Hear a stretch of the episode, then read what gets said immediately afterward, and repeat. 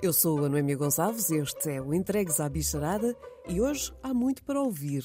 Lá mais para a frente, neste episódio, vamos até ao Brasil para conhecer o mentor do projeto Moradores de Rua e seus cães. Ah, é espetacular. Eles colocam pois. na barraca lá, na tenda, eles, eles ficam loucos, né? Porque muitos nunca tiveram uma foto com o seu pet. É muito divertido, é muito bom. Já lá vamos a essa história. Muitos são os relatos que vão chegando sobre animais que andam quilómetros para voltar a casa, ou outros de cães como o Achiko, cuja história está também em filme. Hey, buddy. E que trata uma das histórias reais mais comoventes de sempre, que transformou Hachi numa lenda, com direito à estátua no sítio onde esperou dias e dias pelo seu humano após a sua morte.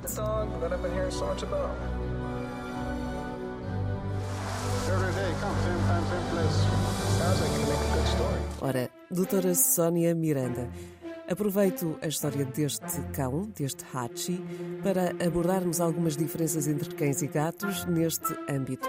Se temos de vez em quando notícias que retratam cães que percorrem distâncias gigantes, algumas acima dos 100 km, para encontrar ou reencontrar os seus humanos, este comportamento não é muito frequente, por exemplo, nos gatos, que, numa grande maioria das vezes, quando dão as suas capadelas, não parecem ter assim muita pressa para regressar a casa. Sim, nós às vezes temos alguma tendência de tentar eh, normalizar, pelo menos estas duas espécies que são as mais comuns de termos como animais de companhia. Porque é verdade que nunca nos podemos esquecer que são espécies completamente distintas. E são espécies distintas desde uh, aquilo que é a sua origem, como o seu estado evolutivo. Ou seja, a sua origem, vamos ver, um cão tem uma origem muito mais de matilha, vem do lobo, de relações de grupo, enquanto que o gato tem, pode ter de, de, grupo, mas é muito mais solitário. Ou seja, é óbvio que, uh, e, e, depois a grande diferença do tempo de domesticação que temos entre aquilo que é a existência perto do humano de um cão e a existência perto do humano de um gato enquanto animal de companhia.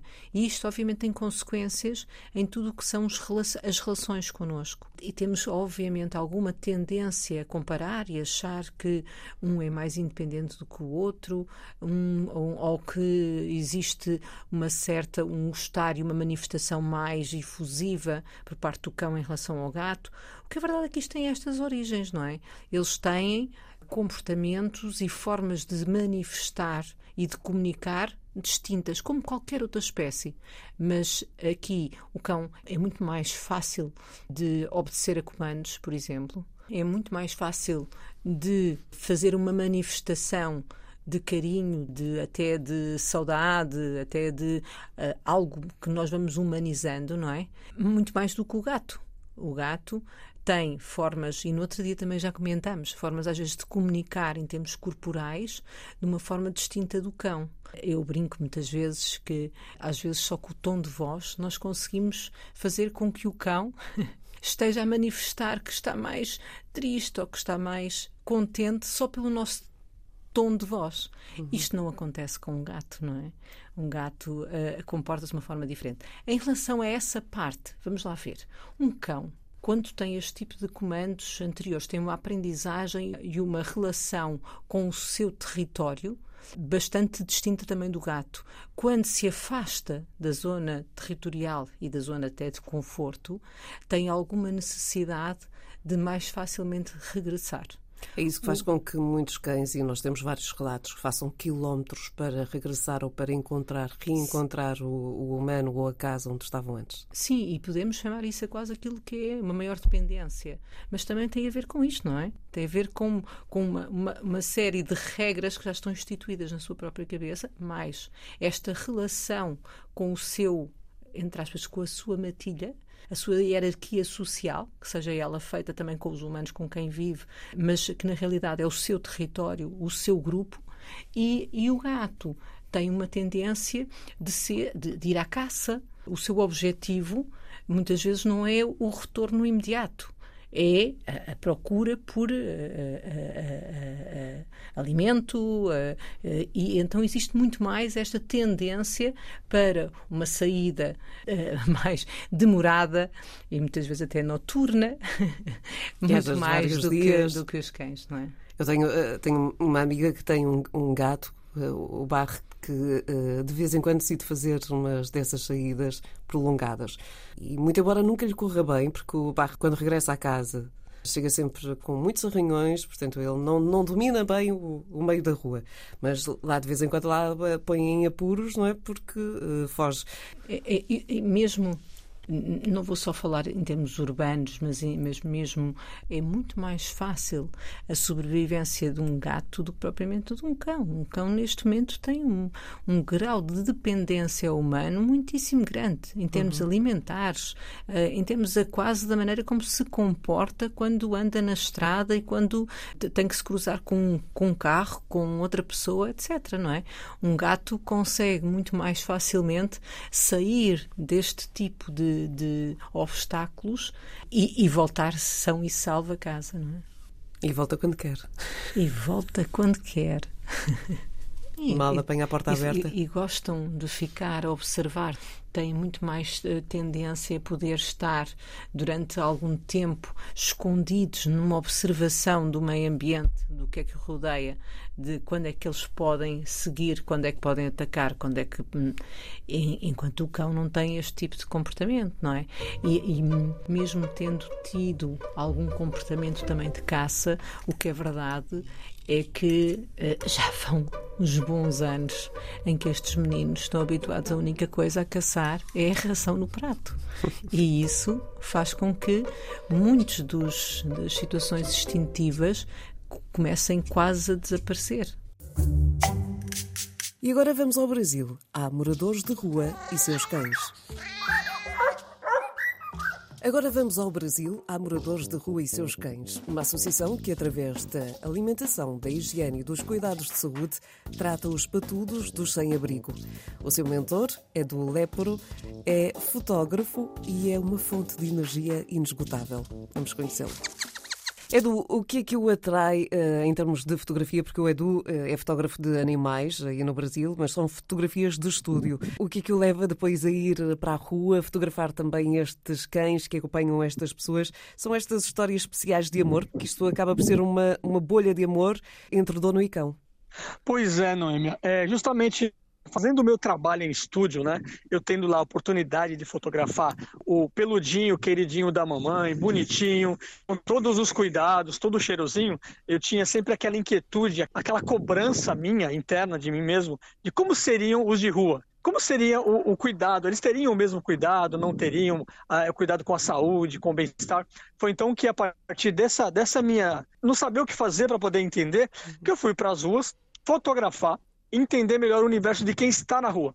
Ah, então foi surpreendente, né? Eu encontrei histórias maravilhosas de amor verdadeiro, de companheirismo, de respeito e de carinho entre o cidadão em situação de rua, a cidadã, o homem, a mulher, a criança também, tem muita criança na rua no Brasil, convivendo em harmonia com o seu cãozinho, tendo até no seu cãozinho a, a única forma dele expressar amor, carinho por alguém. Porque muitas vezes, Noemi, essas pessoas em situação de rua, na maioria, não tem mais nenhum tipo de, de elo com a sociedade, com família. Ele perdeu totalmente contato com família, com a sociedade toda. Então ele encontra num animal uma forma de dar e receber carinho e amor. E o Edu, o que é que recebeu depois de começar a fazer estas fotografias? Eu sei que tem este projeto que é o Moradores de Rua e seus cães, além de tirar fotos, de recolher estas histórias, também consegue fornecer alimentação e alguns cuidados por onde vai passando, mas em termos pessoais, quando começou a retratar estas realidades, o que é que sentiu? A satisfação né, de você poder trazer de volta para eles ali a autoestima, né? De que ele, ele existe, ele não é totalmente invisível. É, muitas pessoas passam, olham, mas não enxergam. E o projeto social ele, ele fez isso, ele lançou luz sobre os invisíveis das ruas, né? Trazendo ali, apostando num, num, num clique, num foco nada tradicional, para poder trazer ali autoestima e mostrar que você existe, você é importante, nós nos importamos com você. Estamos aí do seu lado para isso, para poder te proporcionar um mínimo ali é, dentro da situação que lhe permite, que é o bem-estar da saúde animal, porque hoje a gente consegue vacinar todos os animais de rua, a gente consegue dar vermífugo, banho. Você imagina, Neme, que nós já encontramos animais de rua com mais de 10 anos de vida sem nunca ter tomado um banho na vida. Hum. Então a gente consegue trazer esse bem-estar para o animal, né? De um banho. Olha que coisa tão simples, né? Tão fácil e a gente consegue é, trazer isso para o cidadão em situação de rua. A mulher que vive em situação de rua sem um absorvente higiênico, você imagina a vida dessa pessoa na rua sem ter esse acesso ao produto de higiene pessoal. Então, isso também a gente consegue levar. E esse projeto, além de trazer, expor as imagens, né?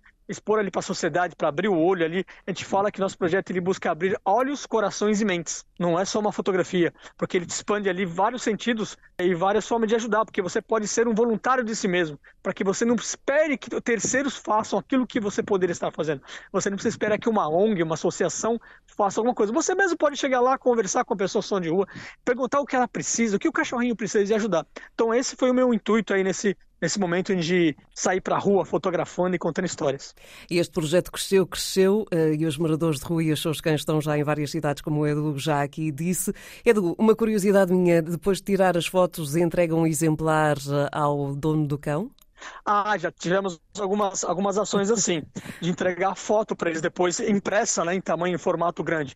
Ah, é espetacular, eles colocam na barraca lá, na tenda, eles, eles ficam loucos, né, porque muitos nunca tiveram uma foto com o seu pet, é muito divertido, é muito bom. Aqui no Brasil, no mês de maio, é o mês das mães, né, tem os Sim. dias das mães. Então a gente, vai, a gente vai no mês antes produzir uns retratos de mães de rua com seus filhos humanos e seus filhos de quatro patas, para quando chegar no mês de maio entregar essas fotografias impressas. É uma satisfação imensa. Era que bonito. Oh, Edu, só posso dar-lhe os parabéns por, eh, por aquilo que faz, eh, porque de facto, se cada um de nós ajudar um pouco, as coisas ficam bem melhores para, para quem eh, nada ou muito pouco tem. De, no que diz respeito às histórias que recolheu em Portugal, ainda se lembra de alguma, em particular, alguém lhe tenha chamado a atenção? Sim, sim. Eu lembro que lá na, na estação, você me corrija se eu estiver errado, a Santa Polônia, é isso? É Santa Polônia, sim. Isso, estivemos aí e eu lembro que eu conheci um rapaz que tinha um cachorro muito grande, muito bonito. Ele nos contou que num, num dia de muita chuva aí na, na, beira da estação, ele encontrou uma caixa de papelão, uma caixa no meio da água, assim, afundando. Ele foi ver, estavam todos os cachorrinhos mortos, afogados. Mas tinha um vivo. Ele pegou esse vivo e está com ele até hoje. Então o cachorro já tinha ali por volta de uns 5, 6 anos e era o grande companheiro da vida dele. Era cuidava isso, né? dele, ele cuidava do cão, um cuidava do outro. Esse, esse eu fiz alguns retratos deles e é uma das histórias que eu pretendo colocar no livro que, se Deus quiser, aí, brevemente a gente consiga publicar. Mas antes disso também a gente já está voltando com as exposições. Né? A pandemia foi um diferencial, né? Cortou todo o nosso, nosso, nosso esquema de, de expor essas fotos. Mas a gente está voltando agora com a exposição. E eu quero muito contar aí, quem sabe, poder levar essa exposição a Lisboa, é, qualquer lugar de Portugal seria muito interessante, né? Levar as histórias do Brasil e mostrar também as histórias daí também, que é muito legal. Quando cá vier, já sabe, tem aqui uma porta aberta também para conversarmos sobre essa ah, exposição. Muito bom. Aliás, porque é muito do, bom, é do, tudo o que retrata nestas, nestas fotografias e também nas ações que são promovidas eh, por este projeto é que estes invisíveis também são gente e também amam e merecem ser amados. Sim, exatamente. E tem o direito de ter seu animalzinho, tem o direito de ter ali uma, uma ajuda, né? Já que muitas vezes o poder público não consegue suprir essa, essa lacuna, esse, essa falta de ajuda, então estamos lá para isso, lado deles lá, para ajudar. E quem sabe, brevemente, eu estou aí em Portugal com a exposição e quem sabe até lançando o segundo livro. Ficamos a aguardar. Edu, muito obrigada. Obrigada pela disponibilidade e muitos parabéns pelo trabalho. Eu que agradeço muito, muito, muito. Obrigado mesmo, Noemi. Moradores de rua e seus cães, o exemplo feliz que nos chega do outro lado do oceano, uma proposta que me chegou através do grupo do Facebook Entregues à Bicharada. Agora, também pode fazer o mesmo, basta para tal que se junte a nós e envie a sua história ou a história de alguém que ache que vale a pena conhecer. Ficamos por aqui no que diz respeito a este Entregues à Bicharada. Eu sou a Noemi Gonçalves. Encontramos-nos na próxima quarta.